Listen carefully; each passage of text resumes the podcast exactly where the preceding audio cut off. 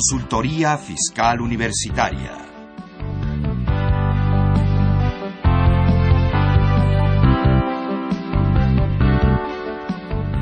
Un programa de Radio UNAM y de la Secretaría de Divulgación y Fomento Editorial de la Facultad de Contaduría y Administración. Muy buenas tardes, muy buen provecho. Espero que estén disfrutando su preparativo para la cena de esta noche, este 24 de diciembre. Eh, queremos desearles una muy feliz Navidad. Yo creo que lo que vamos a platicar hoy no es un tema muy agradable, pero los amigos que nos están escuchando, vamos a platicarles sobre un breve resumen de las disposiciones fiscales que se dieron en, a lo largo de este año 2014. ¿Qué tengo que contemplar para preparar mi declaración anual? ¿Qué diferencias hay con otros años? ¿Y qué va a pasar con, para, de estas disposiciones para el 2015? Eh, tenemos como invitado a alguien ya conocido por ustedes, el licenciado en Contaduría Miguel Ángel Hernández Yescas. Él es licenciado en Contaduría por la Facultad de Contaduría y Administración de la UNAM y miembro de Coparmex y el Instituto Mexicano de Contadores Públicos. Miguel Ángel, gracias por estar por nosotros el día de hoy. Maestro, como siempre, muchas, muchas gracias. Le agradezco la invitación aquí a Radio UNAM y todo el mundo. Y pues también deseándoles felicidades, feliz Navidad amigos, esperemos que en la noche no nos vaya a llegar la resolución, nada más. Espero que no, ¿no? Y, y, y mientras nuestros amigos preparan el pavo, que nos escuchen de, con estos pequeños detalles. Miguel Ángel, el año 2014. Yo creo que el año 2014 empezó desde noviembre del 2013 y ha, y ha sido un año de múltiples modificaciones, múltiples disposiciones, nos han cambiado, nos han prorrogado. Quisiera empezar porque nos hicieras una breve reseña de qué es lo que ha venido sucediendo eh, para después entrar ya en el tema. Finalmente tenemos este programa, el programa dentro de ocho días, para platicar sobre este tema y poder aconsejar a nuestros amigos radioescuchas cosas que deben tener en cuenta para su declaración anual. Hay personas que nos están escuchando que serán empresarios, habrá otros que son empleados, habrá otros que reciben ingresos por honorarios. Entonces sí quisiera ir dando un matiz eh, un poco más completo. Claro que sí, maestro, con todo gusto. Y bueno, efectivamente, a lo mejor también tendremos radioescuchas que están en la oficina ahorita antes de irse a cenar. Todavía están haciendo... Los contadores que no los dejaron ir a festejar. Así es, nunca faltan nuestros colegas que han de estar bastante, bastante atareados. Pero bien, haciendo un resumen, ¿qué ha pasado durante este año? Ha sido un año de muchas tribulaciones. ¿Por qué? Porque hace un año que estábamos el 30 de octubre con la aprobación de la reforma fiscal, veíamos todo a futuro, enviar la contabilidad electrónica tanto para personas físicas como para personas morales, nuevos no deducibles para las personas morales, un nuevo procedimiento, pero hubo algo muy curioso. ¿Cuál fue? Que primero nos obligaron de alguna manera a adquirir, a reforzar nuestro sistema contable, pero ¿Por qué? Porque teníamos que comprar un programa para enviar la contabilidad electrónica como la autoridad nos los pedía. Porque teníamos que contratar un PAC, un proveedor de timbres fiscales para enviar el timbrado de nómina y nuestras facturas electrónicas. Pero al paso del tiempo hubieron más de cinco resoluciones en todo el año y la autoridad nos iba cambiando. Cuando apenas íbamos adquiriendo un conocimiento, íbamos aprendiendo y ya nos decía, perdón, pero le vamos a cambiar un poquito.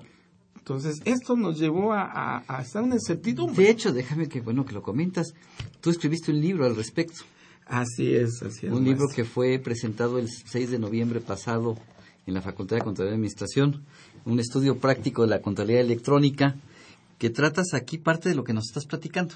Totalmente cierto, maestro, y le agradezco mucho que haya mencionado este primer bebé que tuve y que esperemos que sea el primero de muchos. Y efectivamente, hablamos de la contabilidad electrónica porque fue el parteaguas que nos ha marcado 2013 a 2014 y en adelante. ¿Por qué?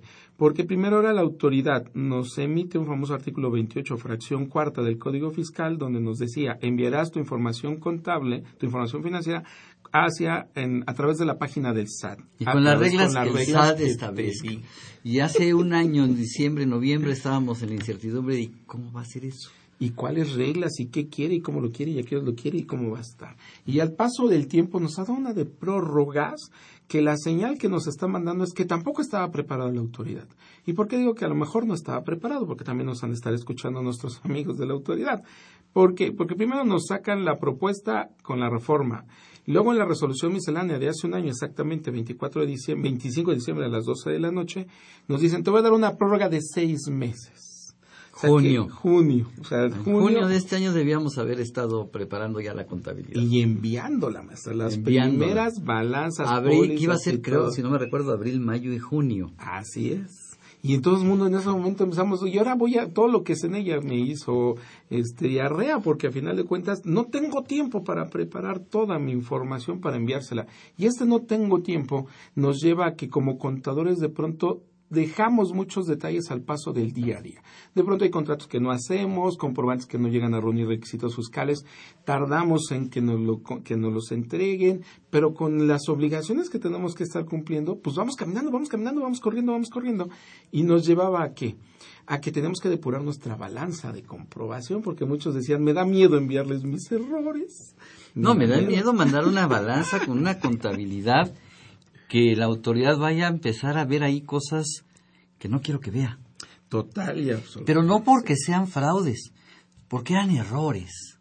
Eran errores y cosas que, como bien dijiste, el contador iba al día, al día, al día, al día, al día, al día y se iban quedando pendientes y de repente te encontrabas con unas balanzas que decía que una persona que te debía no te debía, le debías por un poquito de falta de control interno dentro de unas empresas y las personas físicas nos hemos encontrado con este tipo de errores contables que por eso nace el famoso boletín B1 de las normas de información financiera, en el cual te establece, puedes hacer modificaciones, sí, de errores, reclasificaciones que voluntario o involuntariamente hayas tenido. Pero esto, ¿qué fue pasando para hacer la reseña? Llegamos a junio y sale dentro de las resoluciones misceláneas, no, te doy otra prórroga, que si no me recuerdo fue la tercera.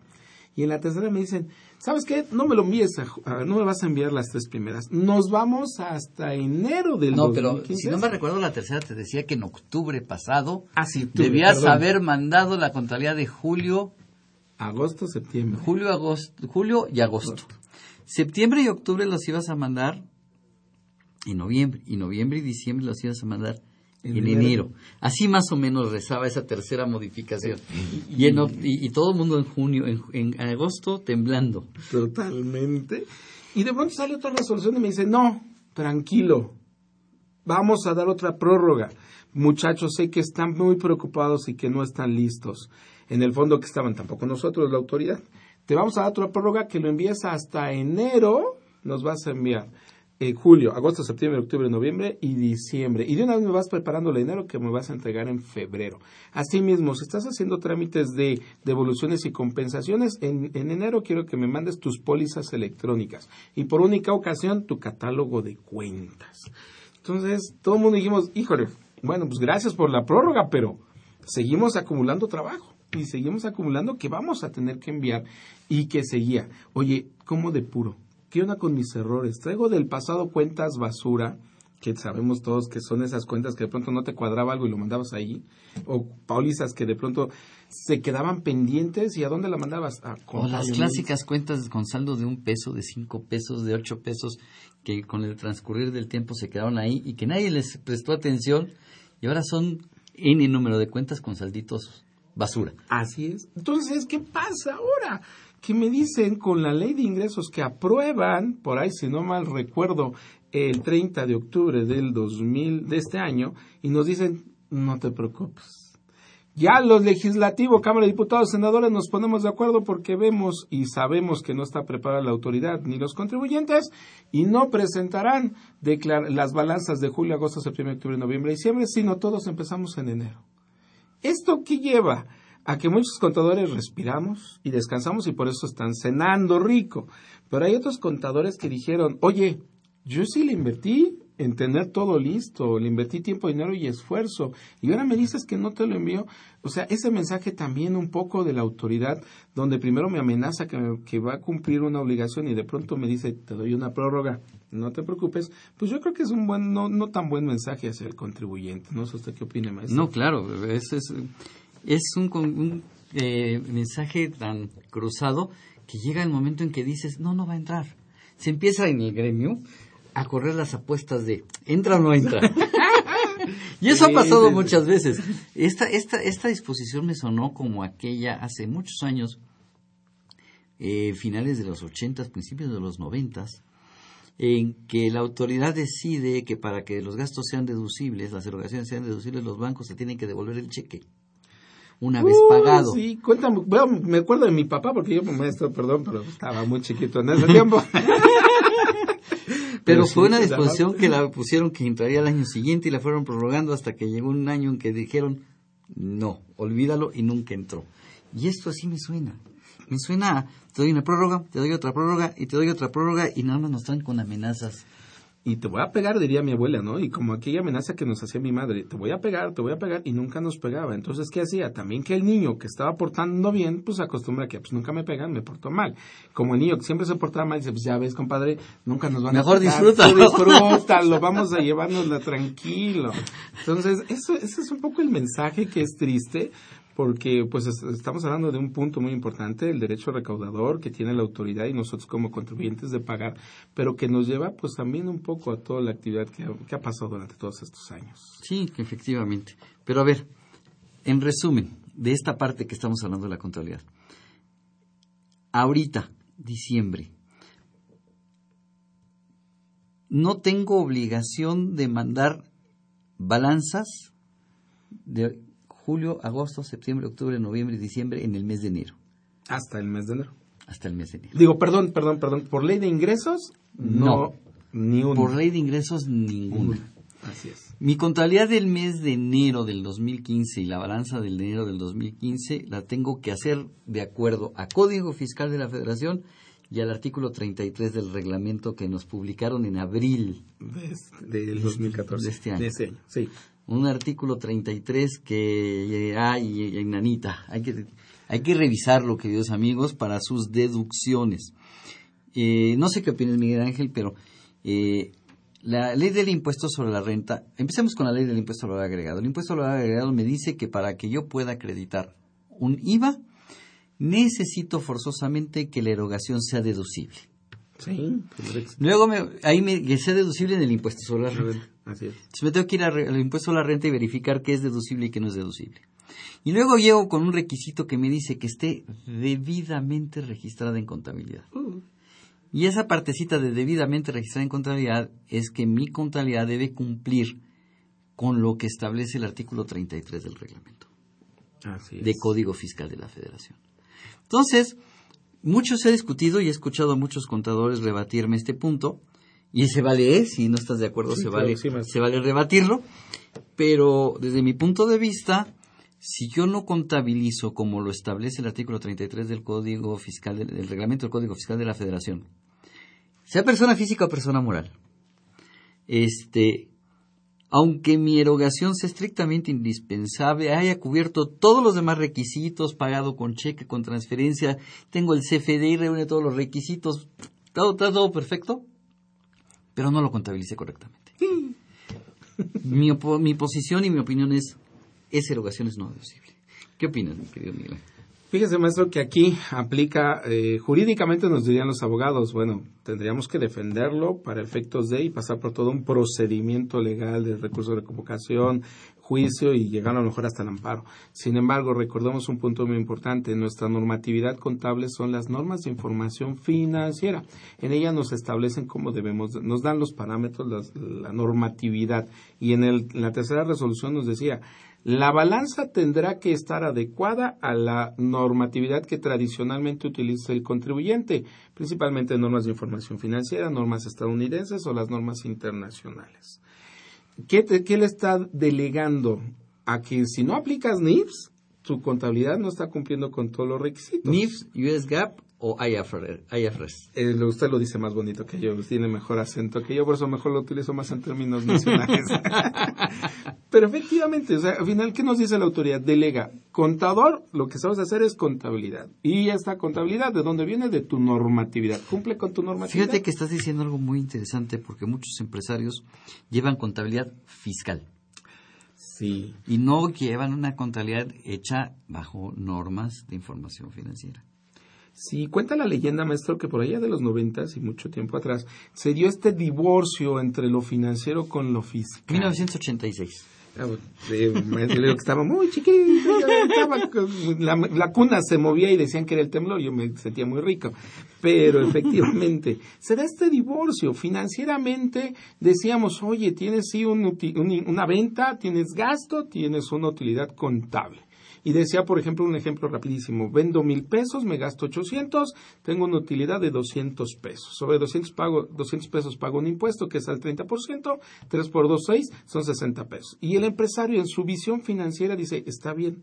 Sin embargo, llegamos los contadores y decimos, espérame, Hacienda dice que todos tus gastos no reúnen requisitos fiscales. Y tu utilidad no son 200 pesos. Y tu utilidad no son 200 pesos. Acá le llamamos ingresos acumulables y mil deducciones autorizadas que hayan cumplido con todos los requisitos. Primero que sea una deducción y luego que haya cumplido con requisitos. De tus 800, ¿qué crees? Quedaron 500 te quito 300 porque muchos son comprobantes que son papelitos de un restaurante que no presta FDI, del, del estacionamiento, del viene viene, del del agua, de la vigilancia, etcétera, etcétera, que no reúnen requisitos fiscales, por lo tanto no puedo hacerlo deducible.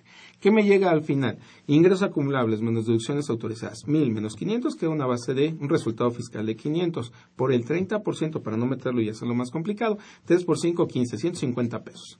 Entonces, cuando y tenías una utilidad de 200 menos 150 menos 20 de PTU, entonces el accionista se llevaba 30. 30 pues y decía el accionista, oye, espérame, yo estoy trabajando y todo se lo llevan, están llevando ustedes, peguémosle a la parte de las deducciones. Peguémosle porque necesito, y desgraciadamente se dieron muchos malos negocios, venta de comprobantes y para qué hablar no, de no, todo no, lo no, todo tipo de fraudes. ¿Por qué? Porque la autoridad nos orilló a poner tantos requisitos y ser tan pocas las deducciones dentro de la empresa que totalmente se absorbía a través de los impuestos las utilidades que llegaban a tener los empresarios. Ahora se viene el reencuentro, vienen, dice, ya nos divorciamos tantos años, vamos a reencontrarlos. y por eso es de que se basan ahora y te dicen, si no lo registras correctamente, tampoco es deducible. Pero además de que lo registres correctamente con baja de normas, pero además, por favor, quiero que reúna ciertos requisitos. Tu póliza contable debe reunir ciertos requisitos. Ah, eso es una belleza, maestro. Ahorita vamos a platicar de la póliza contable. Esa póliza contable que tanto me gusta porque, híjole, cómo nos ha hecho sufrir. Y desgraciadamente, tanto para los contadores que tenemos un poquito ya de camino recorrido, nos ha costado trabajo porque ahora tenemos que entrar a un área que es desconocida para nosotros, que es la parte informática. Y para los chicos que vienen ahora egresando de las universidades, que traen un poco más la parte informática, pero les falta la parte contable. Entonces estamos en este punto medio, donde en medio está el informático, donde nos dice, ustedes díganme cómo lo programe, yo lo programo. Sí, pero espérame tantito, son los requisitos tan detalles que nos está pidiendo los que nos complican. Si nos puedes enumerar los requisitos que debe tener mi póliza contable. Olvídate de NIFS. Vámonos directo al 33 del reglamento de código. ¿Qué requisitos son puntuales que debe reunir esa póliza contable? Porque quisiera ir comentando algunos de ellos. Fíjate que el primero y que más nos ha dado un dolor de cabeza es que vaya el número de folio del CFDI. Ese es el que yo quería que dijera.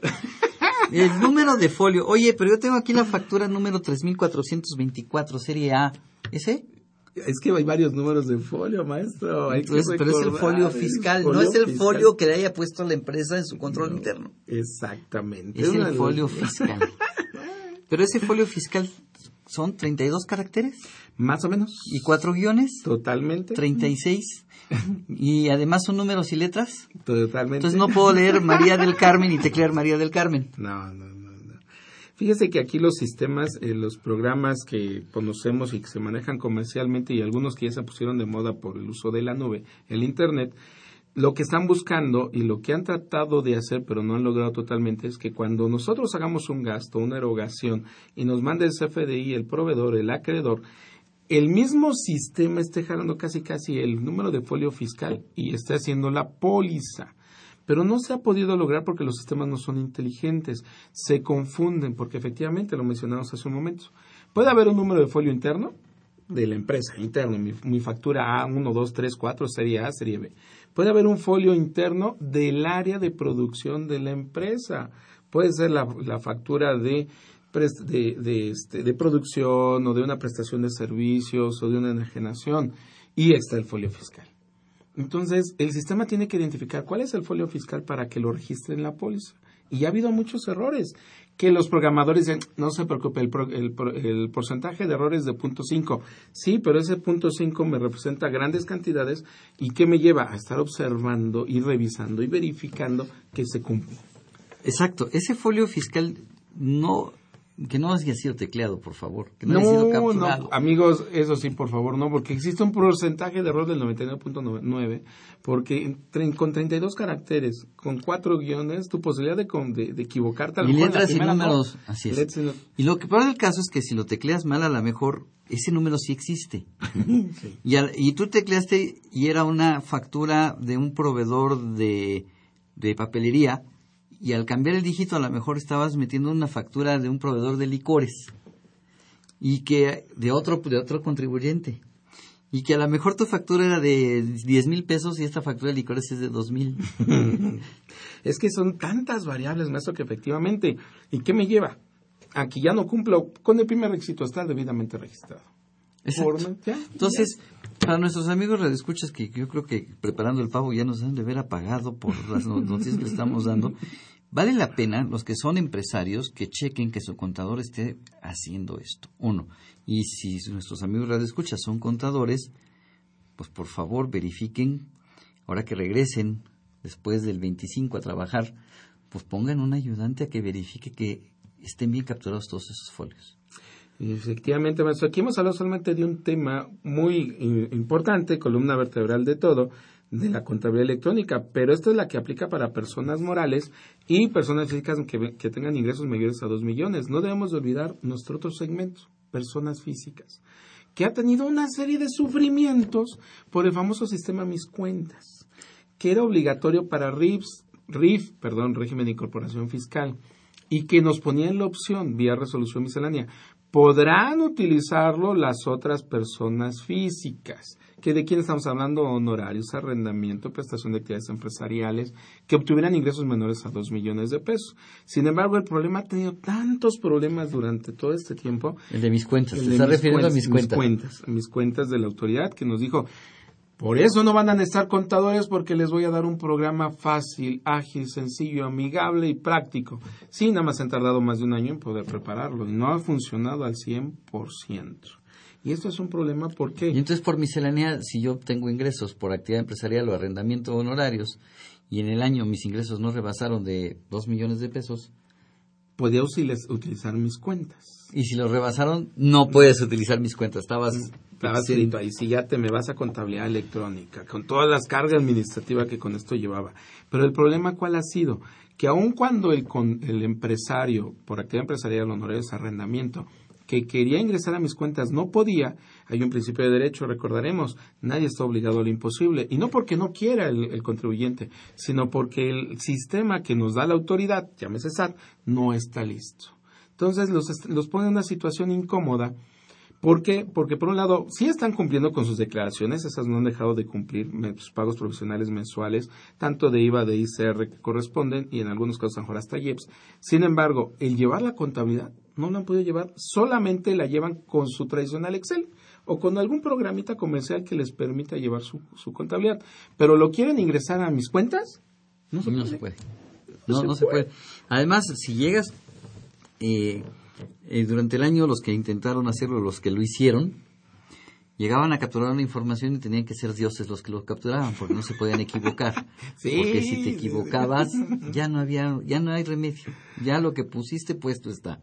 Y si declaraste más ingresos o menos de los que realmente son ya estás en un problema. Es que eso es digo parece hasta de risa pero es verdad. O sea, la autoridad pone un sistema totalmente, aparentemente sencillo y práctico, y cuando empiezas a capturar, y se te va un cero. Caso así extremo. Diez mil, pones cien mil. ¡ah! Y ya se fue. Y ya. O diez mil y pones mil. mil. Ah, bueno. Y entonces tienes una omisión de ingresos. Totalmente.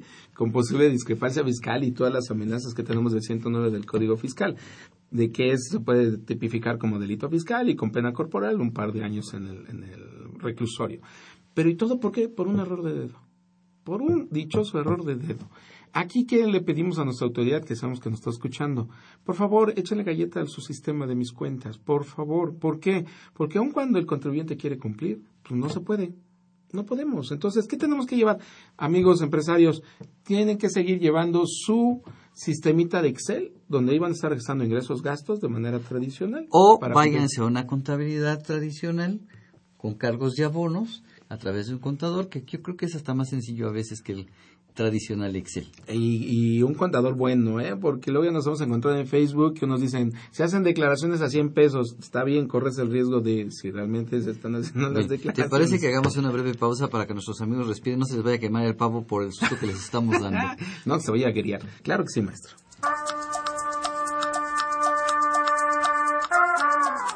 ¿Piensas poner un negocio? ¿O tienes un negocio y quieres mejorar su desempeño? ¿Eres una persona comprometida? ¿Te gusta el liderazgo y la competitividad? Entonces la revista Emprendedores es para ti. Con 26 años de experiencia, es un referente obligado para guiar a la pequeña y mediana empresa e impulsar la actividad económica de nuestro país. Informes y suscripciones en publishing.fca.unam.mx o bien comuníquese al 5616 1355. Emprendedores, la revista, publicación bimestral.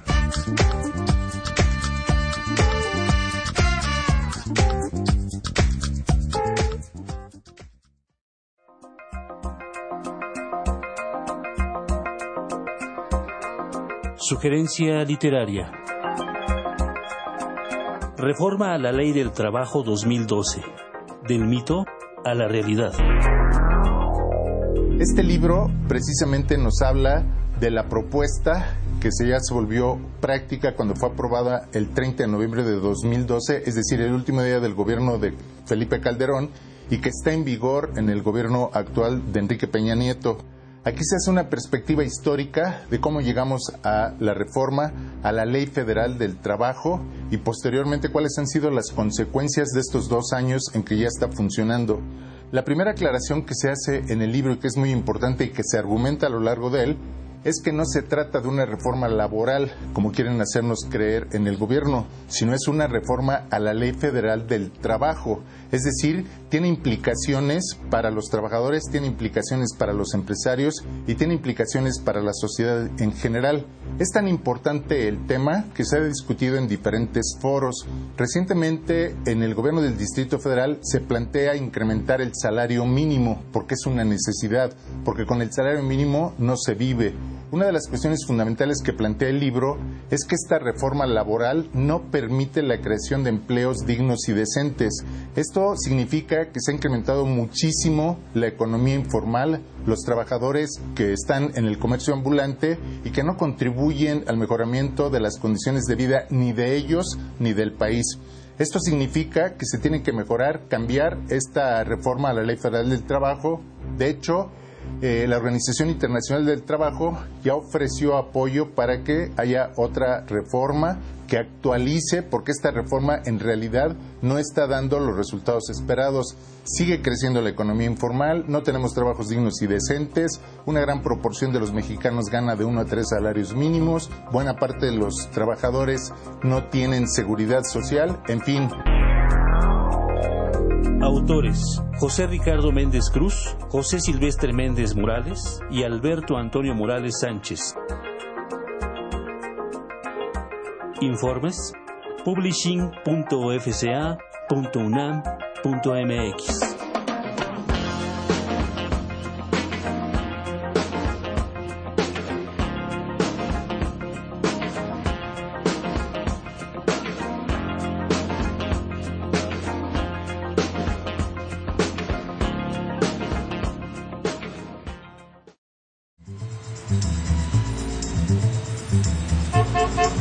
va a llevar la revista Consultorio Fiscal único en su género. Aquí encontrará los artículos y sugerencias en materia contable, fiscal y administrativa. Ahora Consultorio Fiscal, desde la calle, más cerca de ti. Esta es su información caliente, señor, señora. Con más de 25 años en publicar artículos, noticias fiscales y opiniones de especialistas. Señora, es útil para el empresario, el contador, el administrador o la persona física. En ella encontrarás todo lo del SAT, IVA, ISR, Infonavit, prestaciones, testamentos, contabilidad electrónica, ley aduanera, medios de defensa, lavado de dinero, pensiones IMSS, ISTE, aguinaldos, miscelánea fiscal, entre otros temas. Acérquese, la tengo en colores. Azul, rojo, verde, naranja. Todo para los gustos de la damita del caballero. Suscríbete en www.consultoriofiscalunam.mx o comunícate al 5610-1355 y 5622-8310. También en publicaciones arroba correo punto fca punto unam punto mx. A usted, señor, que está a punto de jubilarse, venga y adquiera la revista Consultorio Fiscal. Consultorio Fiscal. Por mucho la primera. Por mucho la mejor.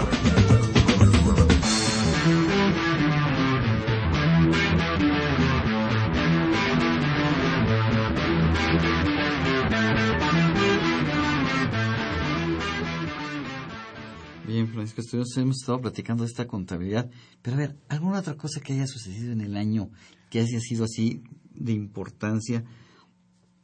¿Sabes por qué sobre todo me preocupa? Porque quiero que nuestros amigos radioescuchas tengan en mente qué revisar para este cierre de año. Estamos a una semana de cerrar el año. Eh, no es para que lo hagan ahorita, pero sí para que lo hagan regresando en enero, ¿no? Para- Claro que sí. Sí, maestro, este, precisamente uno de los puntos medulares que nos también nos trajo cabeza arriba fue los comprobantes fiscales digitales por Internet, conocidos en la resolución miscelánea como CFDI y en el argot conocidos como facturas electrónicas. ¿Por qué? Porque primero nos saca la ley, el, Código Fiscal nos dice, a partir del 1 de enero de 2014 todos van a usar CFDI comprobante fiscal digital por internet con, con- factura electrónica. Y eso fue un espanto porque muchas personas físicas ni siquiera tenían fiel, ni siquiera tenían la famosa eh, la firma electrónica.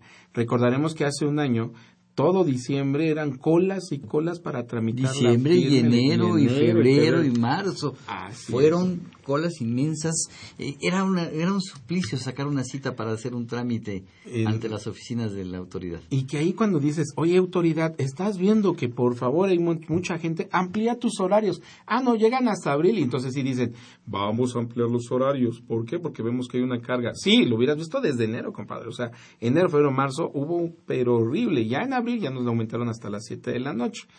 Pero, ¿de qué quisiera hablar en especial, maestro? El punto de los comprobantes fiscales. ¿Qué pasó al inicio?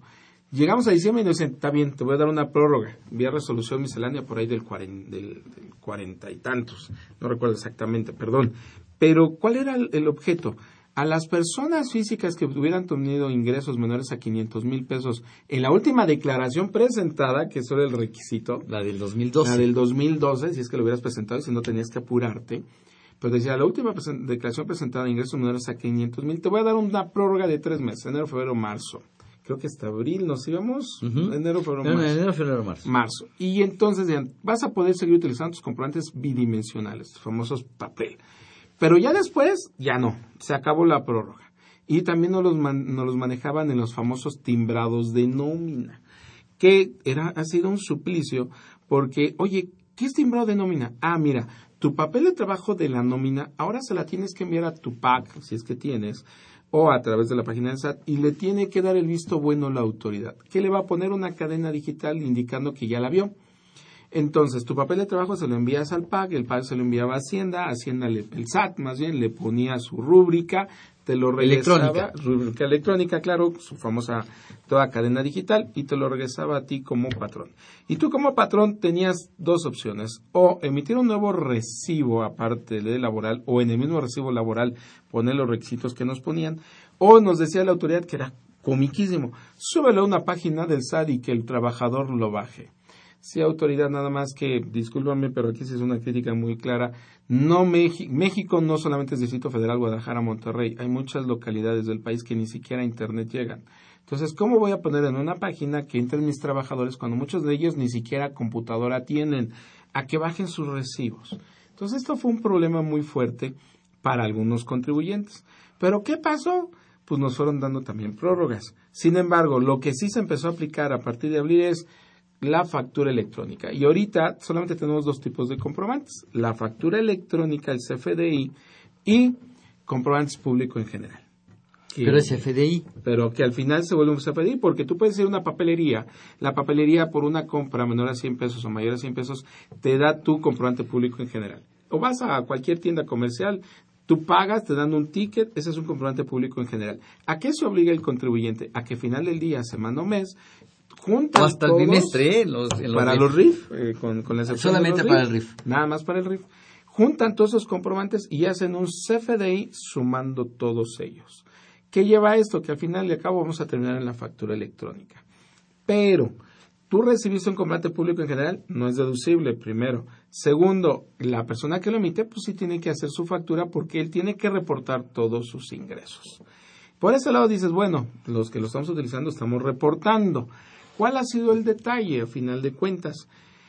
Que al momento de estar a hacer tus comprobantes, primero recordemos que manejamos tres tipos de comprobantes públicos en general. Tradicional, papelito, folio, una nota de venta el otro que era a través de una máquina registradora de comprobación fiscal, aquellas viejitas de que utilizabas, que se, que se utilizaron cuando hace muchos años, que también fue el negocio de algunos cuantos. Y el tercero que era la famosa comprobante electrónico. El CFD. El CFD. Sin embargo, al paso del tiempo, con la resolución se quitó el, del, el de la máquina registradora y se quedaron los, el del papelito y el, el comprobante electrónico. Pero también, ¿qué ha pasado durante todo este año, amigos?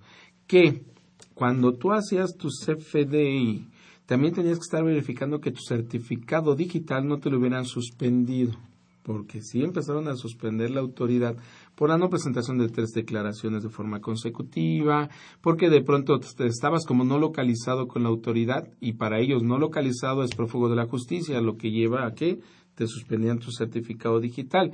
Suspenderte tu certificado digital, ¿qué implicaba? Pues no podías facturar y no podías timbrar nómina. Y timbrar nómina, recordemos que es un requisito para hacer deducibles tus nóminas, amigo. Puede, una cosa es pagar y otra es el timbrado de la nómina. La nómina debió haberse timbrado a partir de cuándo? La nómina debió haberse timbrado porque nos dieron la prórroga junto con los comprobantes eh, de, de papel CBB para las personas físicas y nos decía, si no recuerdo, a partir de abril. A partir de abril. Pero la nómina de enero, febrero y marzo se tenía que haber timbrado a más tardar a finales de marzo. Así es. O sea, todo el año se tuvo que timbrar. Totalmente. Todo el año. Es obligación tener esos comprobantes timbrados todo el año. Enero, febrero y marzo, el 31 de marzo. Así es. Los de abril, en abril. Los de mayo, en mayo. Pero además, por ahí escuché que decían es que los comprobantes fiscales hay tres días para, para emitirlos. Creo que eso es falso. Bueno, más que falto, lo que pasa es de que primero, recordemos que a través del reglamento del Código Fiscal, cuando aparece en abril, nos ponen un, un articulito que me decían, tendrás que emitir tu CFDI 24 horas después. No 72. No, 24, horas máximo y que era totalmente algo impráctico. O sea, pues sí puedes estar desde tu escritorio y poner las reglas que quieras, pero en la vida diaria eso era impráctico. Podrías hacer una operación, una enajenación el viernes a las 6 de la tarde, donde entonces ya nos vamos. Entonces tenías que llegar el lunes, te llegabas el lunes y lo tenías que registrar. El problema, ¿cuál era? Que si te iba el sistema o no lo hacías, pues ya no estabas cumpliendo con este, con este artículo del reglamento. Llegó la resolución y nos dijeron, está bien, no lo hagas 24 horas, te doy que quede dentro del mes. Pero ese dentro del mes es ambiguísimo. Sí, ¿el mes de qué? ¿Dentro del mes natural o del mes a partir de la fecha en que lo hice? Esa es la ambigüedad. Y esa es la interpretación que le tenemos que dar. Pero ok, entonces los recibos de nómina. ¿Qué pasa si los recibos de nómina no los timbre? ¿Qué crees, maestro? Puede ser no deducibles y vaya que el gasto de la nómina es nada más el segundo más importante. Y si es no deducible la, la nómina, es no deducible el seguro social. Uy, ya para que le empiezas a mover a mí. Y le voy agregando, ¿no? Pero a ver, estamos en Navidad, mi querido Miguel Ángel. Tiene que llegar un regalo de Navidad. Hay que decirle a nuestros amigos, este día de Navidad, alguna buena noticia. Tienes que darme una buena noticia, por favor. Claro que sí, maestro. Créame que quiero dársela a nuestros amigos porque espero que cenen a gusto y me gustaría que cenaran a gusto. La ley de ingresos 2015, fíjate cómo, cómo de pronto también es la La aprobaron el pasado 30 de octubre. 30 de octubre, así es, maestro. La aprueban el 30 de octubre y nos ponen ahí un articulito muy bonito, muy bonito, porque nos dicen, no has timbrado nómina, no te preocupes, tienes hasta el 31 de diciembre. O sea que, amigos, si estás ahorita, ¡Eh! no, No timbré nómina. Bueno, no, días. a ver, amigo, no timbraste nómina en todo el año. Cena, hoy, cena. Mañana, te la cura. El 26, te vas a tu oficina y timbras toda la nómina. nómina del año. Así es, maestro. Porque si no, entonces la nómina será no deducible. Y ahí sí ya tendríamos un problema. ¿Por qué? Porque los sistemas digitales, ahí sí, aunque no querramos, hay huella. No es como un sistema en papel, donde tú le puedes saltar hasta la fecha. Pero ya aquí en las digitales, donde hay una historial, tú cada que entras a tu, a tu computadora, tu famosa dirección IP va registrando todos los movimientos que vas teniendo. A qué páginas entras, a qué horas entras, a qué horas saliste, qué metiste, qué revisaste, qué, me- qué información capturaste. Y esto sí lleva a un problema en el cual si tú timbras tu nómina el primero de enero, primero, timbrar nómina, como lo, como lo mencioné, es tener tu papel de trabajo y enviárselo a la autoridad para que le ponga su visto bueno a través de una cadena digital. Recibo La- por recibo, trabajador por, Por trabajador. trabajador.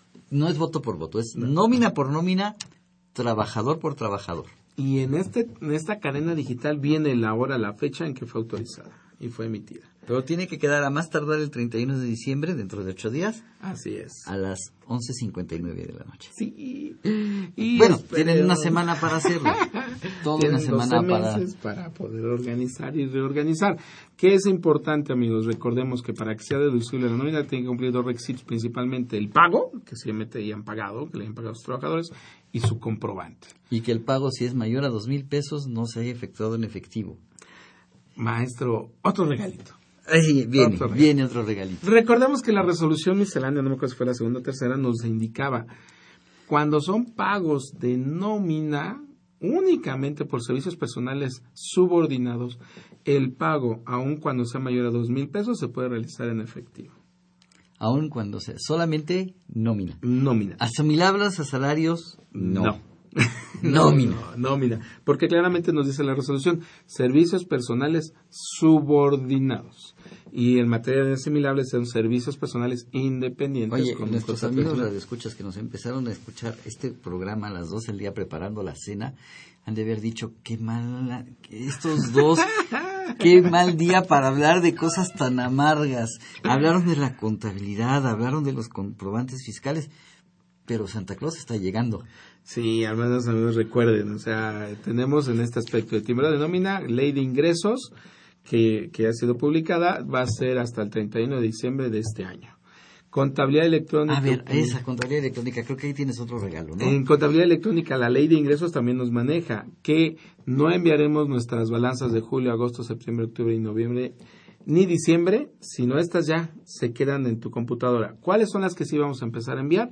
Las de enero 2015, en febrero, marzo, y etcétera, etcétera. Así sucesivamente. Así O es. sea, la contabilidad electrónica entra de lleno en enero del 2015. Así es, salvo que Bueno, San salvo Juditas nos escuche, algún santo de su devoción y nos saque una resolución y nos digan otra prórroga de seis meses, que sería una bendición, pero no lo sabemos. Bueno, ya Nostradamus fiscal está este, pronosticando qué va a pasar ah, probablemente, alguna prórroga.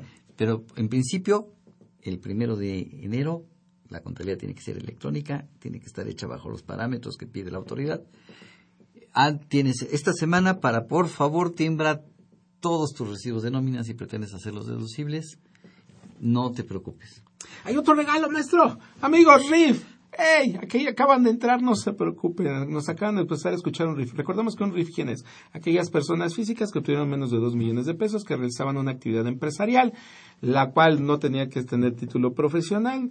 ¿Y cuál es la sorpresa y regalo, amigos? Si no presentaste tu declaración bimestral, ni, ni la primera, ni la segunda, ni la tercera, ni la cuarta, ni la quinta, ni la sexta... Bueno, la sexta... Bueno, Entonces, entonces, que presentar en presentar en enero, pero de la primera a la quinta. de la primera a la quinta. Según la ley del impuesto sobre la renta nos decía, cuando no presentes más de dos declaraciones de forma consecutiva, automáticamente te vas a régimen general con todas las obligaciones que con esto lleva.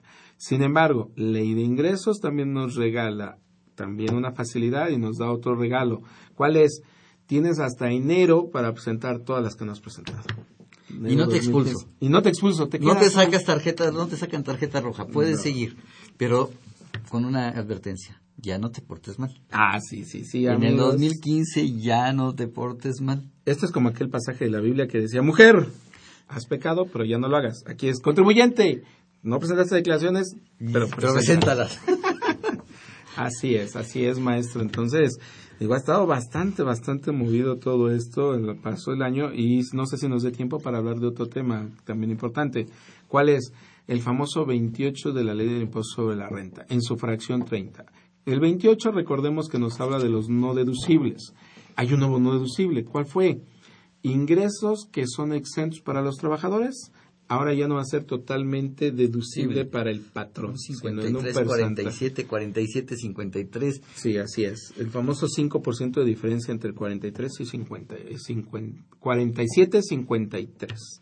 Este es uno nuevo, fue un regalo de hace un año que nos dio la autoridad para ellos, porque para nosotros, pues no, porque era un nuevo Pero a ver, estabas poniendo el programa muy bonito ya con regalos de Navidad y ahora les vas a hablar de un no deducible. Eh, ah, bueno, ¿cuál sería el regalo? Bueno, entonces si hay regalo, síguele. Si hay regalo, síguele. Ay, pues aquí el único que ganaría sería el, el abogado, porque efectivamente esta disposición no es la primera vez que lo han querido meter un no, de- un no deducible para ingresos exentos al trabajador. Cuenta la leyenda que por allá de los noventas también lo quiso usar la autoridad. Sí.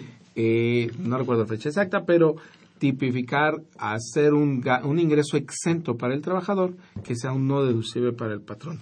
Y se ganó, se ganó a través de jurisprudencias, pero yo creo que la autoridad o no repasó bien su tarea o lo quiso meter y dijo, pues a ver cuánto se amparan. ¿Cuál sería el regalo, amigos? Que si tú tuviste, otorgaste estos ingresos exentos a tus trabajadores y que la autoridad a través del 28 de la ley impuesto sobre la renta te dice, no es 100% deducible para ti, ¿qué puede pasar? Que tendrías que ge- generar, para que pudiera ser deducible todo ese gasto, tendrías que entrar un recurso de revocación, un juicio de nulidad y a lo mejor llegar hasta el amparo. ¿Qué tienes que evaluar? Costo-beneficio como empresario. Porque al final de cuentas, ¿a quién hay que pagarle? Pues al abogado que te va a representar y tendrán un, tener tiempo y espacio y paciencia para pasar por los tres procedimientos. Porque de otra manera, si tú, no, si tú te haces 100% deducible el ingreso exento que le otorgaste a los trabajadores, y hablamos de ingresos exentos desde la prima El aguinaldo. vacacional- El aguinaldo. Para acabar, el aguinaldo que pagamos hace cinco o seis días, ¿no? Así es. Entonces, ¿qué va a pasar con todo esto? Que si tú dices, no, no, no, yo me lo voy a hacer deducible al 100%, está bien, pero vas a tener que tener un abogado que te respalde cuando la autoridad lo esté revisando. Y si dices, no, pues yo me curo en salud, no quiero tener broncas, entonces te aplicarás el procedimiento que viene en la resolución miscelánea para efecto de determinar si es un 47% o un 53%, la parte deducible o no deducible. Entonces, Entonces, habrá que pensarlo. y evaluarlo y sobre todo pues ahorita ya, ya tienes más o menos el cierre amigo contador, amigo empresario, ya más o menos te- ya te dieron tu cierre, ya podrás hacer ese comparativo 2013 contra 2014 y que presentaremos en la declaración anual en los tres primeros meses del 2015. Pero amigos, de una vez, cenen rico, disfruten la familia, porque yo les auguro un mes de enero bastante complicado. Ya hasta a mi esposa le dije, ahí te dejo mi foto para que me veas. Porque en enero voy a acampar en la oficina con todas las declaraciones que vamos a estar presentando. Sí, porque por ahí también ahí hubo otra buena noticia, ¿no? Las, las- la declaración informativa de operaciones. Ay, se me fue el nombre, las operaciones entre partes relacionadas. Eh, operaciones De- inusuales. Oh, eh, Eh, una declaración que teníamos que haber presentado por trimestre y que debimos haber presentado originalmente, de acuerdo con la quinta resolución miscelánea el 31 de octubre, la del primer trimestre, y que después la autoridad dijo, no, dijo mi mamá que siempre no, preséntala en enero. Entonces, si no la presentaste en octubre, si no la presentaste en septiembre, no te preocupes, preséntala en enero, la vas a poder presentar y sin ningún problema. Esas nuevas declaraciones que aparecieron de operaciones relevantes. Operaciones relevantes, exactamente, y que se tiene que presentar mes a mes. ¿Cuál ha sido nada más aquí el detalle que no me gustaría pasar sin, sin mencionar? El dictamen fiscal, que realmente era una herramienta y que es una herramienta para los empresarios que lo aplicaban de una manera voluntaria o en un momento dado caían de manera obligatoria, ¿Qué pasó con él? Recordemos que fue un, fue un, ese sí fue, no fue un regalo, sino la autoridad nos los quitó para 2015. El último año que lo presentamos fue ahorita 2014 en el mes de junio. Respecto de las cifras del 2013. Del 2013.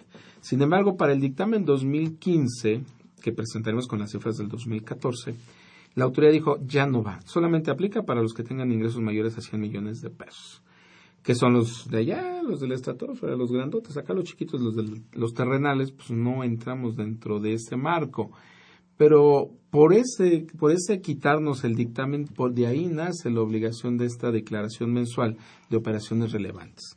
Porque recordemos en la exposición de motivos de hace un año, cuando se reforma el Código Fiscal, en su famoso 31A, el 31A, si no me recuerdo, que decía, como ya no va a haber dictamen fiscal, como les quitamos esta obligación a los contribuyentes, necesitamos que nos estén dando datos de todos modos. Entonces, aparece la nueva obligación de declaraciones de operaciones relevantes.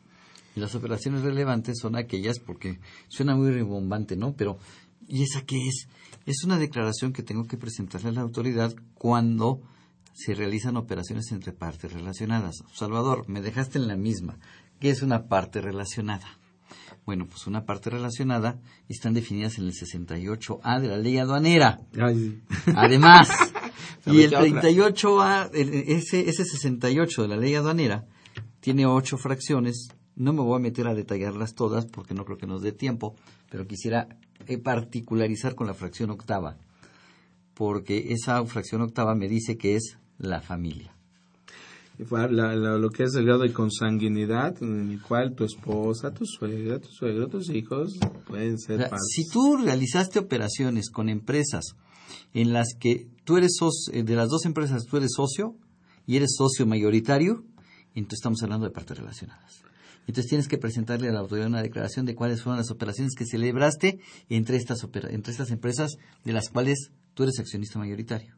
A lo mejor no eres accionista, Resulta, Miguel Ángel, que tú estás administrando dos empresas. Los accionistas son totalmente diferentes, pero tú eres el administrador de las dos empresas. Entonces esas empresas son partes relacionadas. Desgraciadamente así, así es mi estimado maestro, y que de pronto las partes relacionadas se vieron como aquellas empresas del estratosfera, las grandototas, las transnacionales, que tenían operaciones en el extranjero, pero en la aplicación estricta de la ley, como nos los marca el 5 del Código Fiscal. ¿Qué es esto?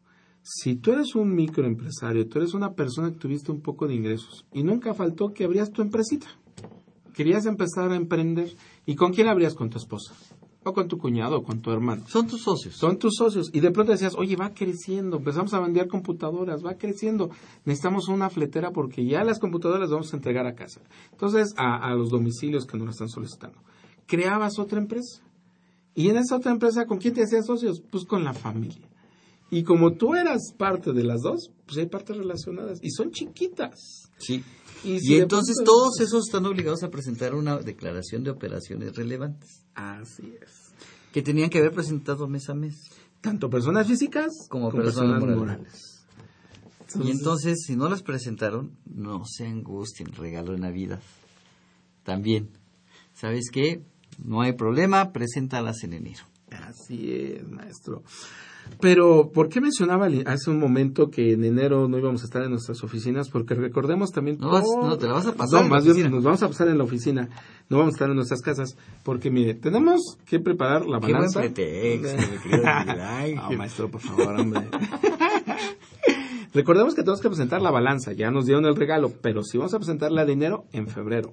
primer detalle, las pólizas, estás haciendo un trámite de evolución compensación, o la autoridad ejerciendo sus facultades te las pide, las tienes que tener listas ya tus pólizas de enero electrónicamente con todos los requisitos del 33 del reglamento. Folio, RFC del tercero, a qué banco le pagaste si fue transferencia y a qué cuenta. La póliza, en el contenido de la póliza debe estar plasmado. El folio fiscal que bien dijiste, si es eh, a qué RFC corresponde. corresponde, si lo pagaste, solamente si lo pagaste con transferencia, si lo pagaste con cheque, o lo pagaste en efectivo, no es necesario. Así es. Pero si lo pagaste con transferencia, ¿a qué banco fue la transferencia? ¿Y cuál es el número de cuenta en el que le depositaste? Todos estos detallitos que vienen en el 33 del reglamento, amigos, no se les olvide. Entonces, estamos con esas tres declaraciones, con, con el catálogo de cuentas que se va a enviar por única ocasión ¿Qué otra declaración? En enero. En enero, estamos hablando de enero. Enero. ¿Qué tienes que preparar? Tus informativas, porque se presentan en febrero. Tienes que estar preparando la declaración anual, ya van seis. Si tu empresa... Tu declaración de diciembre. La de, la de diciembre, o sea, las retenciones y los pagos provisionales, tanto de IVA y CR, ya van casi 10 declaraciones, pero no podemos olvidar, también tienes operaciones vulnerables, o las del artículo 17 de la ley contra el lavado de dinero. Ajá. Entonces, otra declaración que no puedes dejar de presentar. 11, 12 declaraciones. Nos dijeron que los contadores, que ya no se necesitaba contador. Exactamente. Un, un regalo, un regalo para nuestros amigos contadores. sí hay chamba, amigos. Sí, sí hay chamba. Vamos a seguir teniendo chamba. Total y absolutamente porque esta falacia que de pronto nos dijo nuestro secretario de Hacienda, y lo replicó el presidente, que ya no requieren contadores. Y en ese momento yo dije, híjoles, cinco años de licenciatura, tres No, de espérame, maestría. déjame y corregir, todos es que no nos dejaron terminar. Es que ya no necesitan un contador, ya necesitan tres. no, y eh, yo siempre he dicho en la broma que he establecido, antes el dúo dinámico para defender o apoyar a un empresario pues era el abogado contador, porque tenemos la capacidad de toda la información para poder apoyar. Sin embargo, ahora es la Liga de la Justicia, amigos. Siempre he dicho que es el contador general, el fiscalista, el abogado mercantil, el penal, El civil. el civil. Y tiene que estar ahora el informático, un nuevo, nuevo- un nuevo héroe que se integró a la Liga de la Justicia, el informático. Estamos hablando de seis personas para poder defendernos, apoyarnos. Híjole.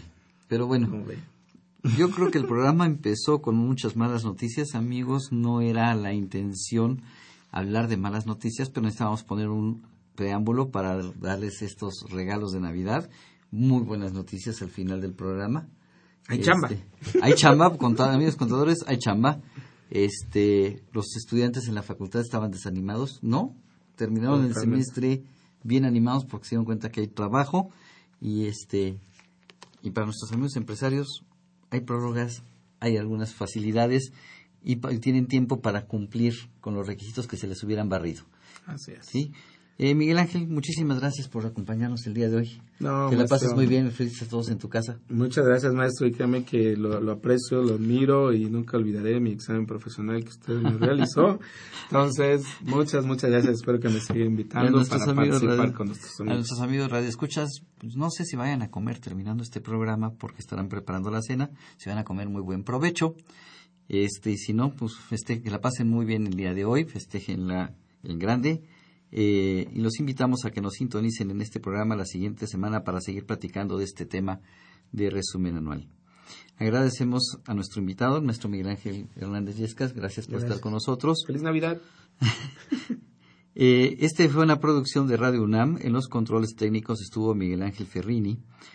En la producción por parte de la Secretaría de Divulgación y Fomento Editorial de la Facultad de Contaduría y Administración, Nezahualcóyotl Jara, Adrián Esquivel, Angélica Rodríguez y Alma Villegas.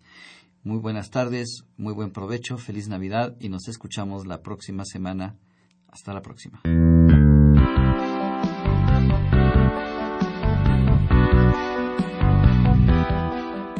Consultoría Fiscal Universitaria.